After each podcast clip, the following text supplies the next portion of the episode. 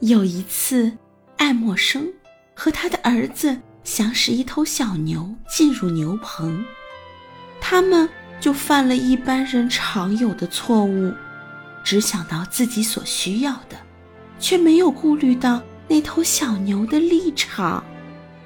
爱默生推，他儿子拉，而那头小牛也跟着他们一样，只坚持自己的想法。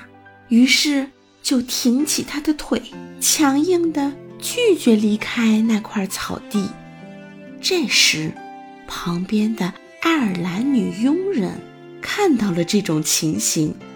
她虽然不会写文章，可是她颇为了解。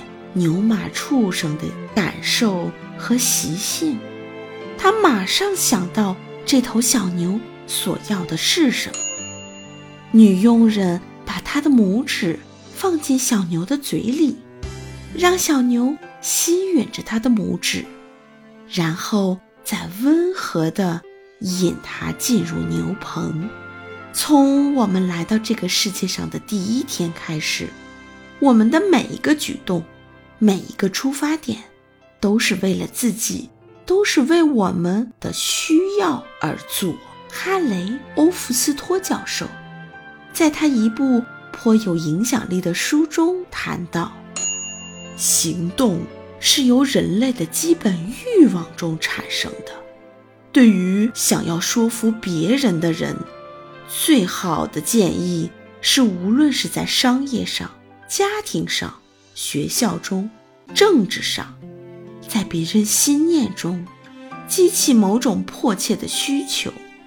如果能把这点做成功，那么整个世界都是属于他的，再也不会碰钉子，走上穷途末路了。